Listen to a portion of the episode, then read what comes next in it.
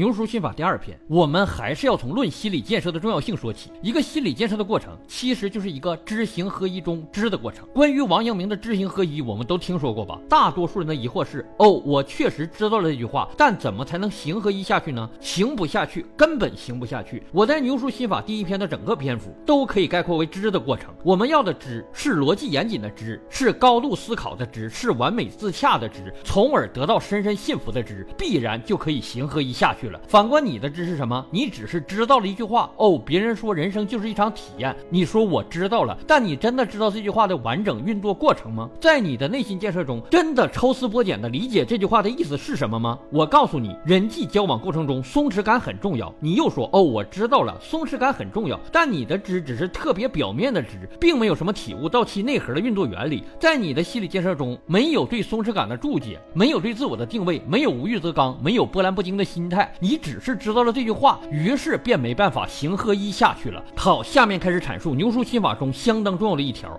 除了与自己无关的事，其他一概不过问。我是这样告诉自己的：知道的越多，烦恼越多；知道的越多，错误就越多。而我追寻的终极目标是宁静喜悦的内心世界。于是我总是告诫自己，不要去知道太多。那么这个心理建设的过程是怎样的？又会达成怎样的结果呢？第一个关键词：盲人摸象；第二个关键词：对论。首先，盲人摸象这个典故大家都听说过，说有一群盲人摸从来没见过的大象，大象那么大，没人能摸完全身，于是纷纷得出了非常可笑的答案。他们说大象是柱形的，大象是扇形的，大象是圆筒形的，因为大象太大了，就像一件事情的发生和一个人的构成一样，它太大了，我们不可能全部都知晓。所以我现在开始不对任何人和任何事做出任何结论。我和苏格拉底得出相同的一个结论：我只知道我什么都不知道。我们对任何人和任何事件的认识，基本上都处于盲人摸象的阶段，全都是瞎他妈分析，尤其是网络上流传的那些东西，假新闻太多，断章取义的太多。我们通过别人口中的话语，很轻易就给别人做定义，属实是有点太轻易了吧？比如评价一个人的性质来说，各种各样的角度简直太多了。比如他的父母的角度，他是孝子否？他合作的伙伴角度，他是奸贼否？对于国家的角度，他是忠臣否？对于人类的角度，宇宙的角度，民族的角度，甚至可以统计出几百上千个角度，每个角度得出的结论都是不同的。而从你的角度，就给这个人定性了，这是个好人，这是个坏人，属实有点草率吧？我说过多少遍了，任何一个人都介于好人和坏人之间，没有确切的答案，就像薛定谔的猫一样，是闪烁不定的，一念好一念坏，随时都在变。比如马某云，多少年前是亿万人膜拜，多少年后是亿万人唾弃，又多少年后无数人开始心疼，又多少年后无数人开始尊敬，又又多少年后会产生另一种情绪，不可笑吗？你们觉得对什么人轻易下定论，然后以此时的定论去和别人交流撕逼，不觉得可笑吗？莫言又怎么怎么了？俞敏洪又怎么怎么了？郭德纲又怎么怎么了？你们发现了吗？你们的定性是随时可以发生变化的，随时在听说什么什么事件之后，定性一下就变了，没觉得自己荒谬吗？于是，在看到大多数人都稀里糊涂、莫名其妙之后，我对人产生了这样的终极评价：这是个人，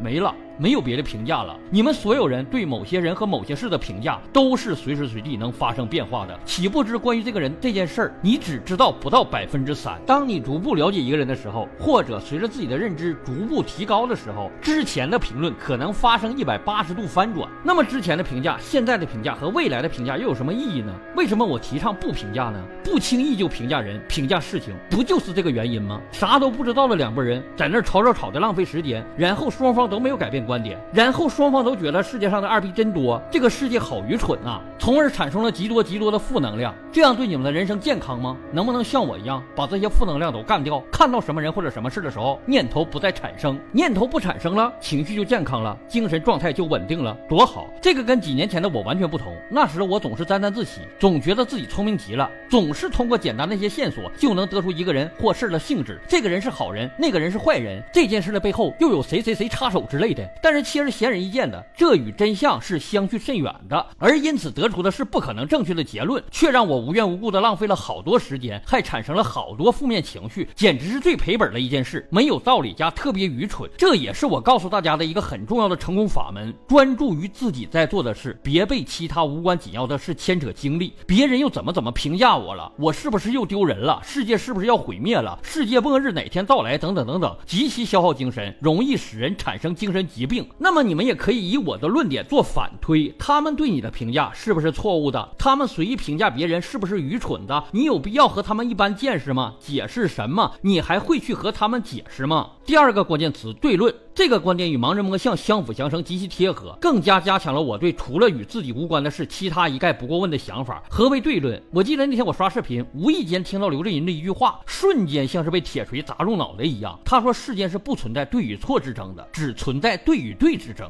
我一下被击中了灵魂。Oh my god，太有道理了！原来世界上所有的争论都是对与对的争论，都是立场不同才产生的争论。那我还整天和别人争论什么呢？我老婆说了一句不让我喜欢的话，怒心一起，马上就被压了下去。因为以他的角度来说，他就是对的，他的对和我的对产生了摩擦。既然没有特别大的影响，索性就让他对着吧。这一局我让了。可能有些小家伙又不理解了，怎么可能是对与对之争呢？怎么可能没有错的一方呢？OK，咱们还是举例说明。比如两个汉子在村口争论，到底是城里好啊，还是村里好？这个辩论显而易见，说住在村里好的，一定是在城里买不起楼的；而说在城里好的，一定是在村里没地的。具体双方究竟谁对？对讨论能讨论出答案吗？一顿鸡头白脸之后，双方只能互道傻逼，然后把仇恨埋在心里，没准就给你家牛投个毒，在你家鱼塘里投个毒之类的，在毫无意义的。争论之后，祸事便产生了。为什么要这样呢？其实咱们站在第三者的角度来看，双方都是对的，都有正确的点，只不过屁股决定脑袋而已。如果这两个汉子领悟了对论，哪怕其中一个知道对论，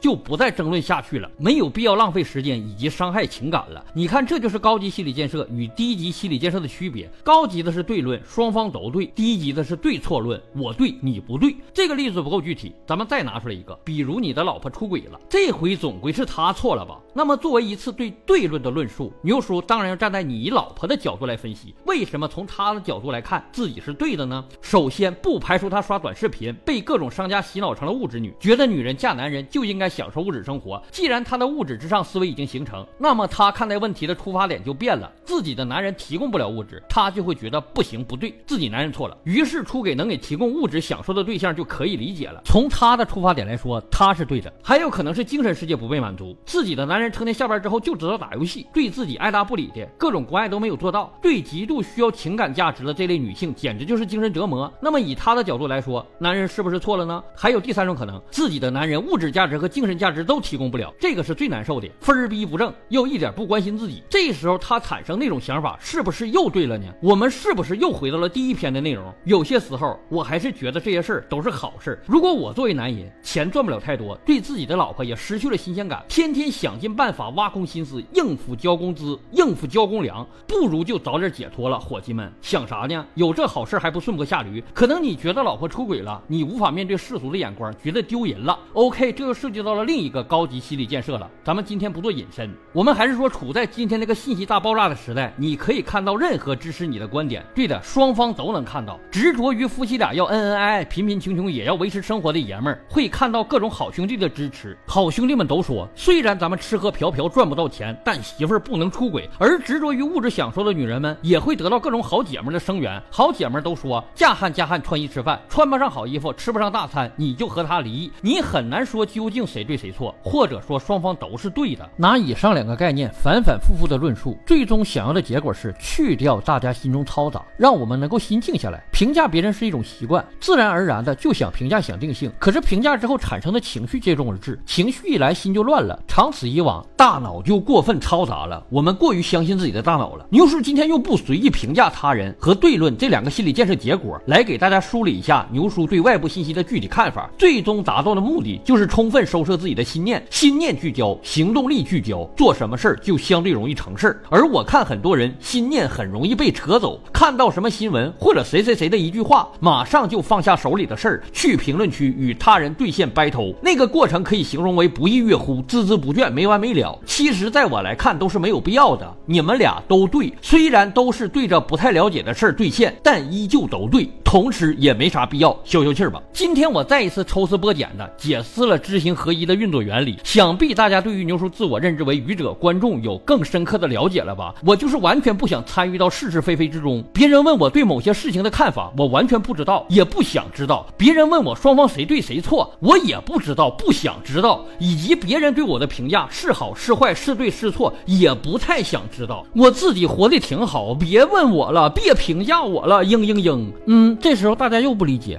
生活在这个社会上的人，怎么可以不去了解外边的事儿呢？怎么可以不啥事儿都懂呢？哎，对了，这就是我深思熟虑之后决定的发展路线。我就是要稀里糊涂，要难得糊涂，要傻吃捏喝，就是不想随意起心动念。说白了，咱们对于物质世界的定义并不一样，咱们看到的真实世界也全然不同。我的生活只专注于自己感兴趣的事，只关心砍柴、喂马和蔬菜，从来不关心全人类。对于我以上所持观点，你有任何想法，我都认为你对。在这一讲中，我已去心中杂念，去是是非非，去生活中的大部分争执争吵。那么在下一讲中，我将做到三个去除：去魅、去自卑、去恨意。具体能不能去了，看你们自己的领悟了。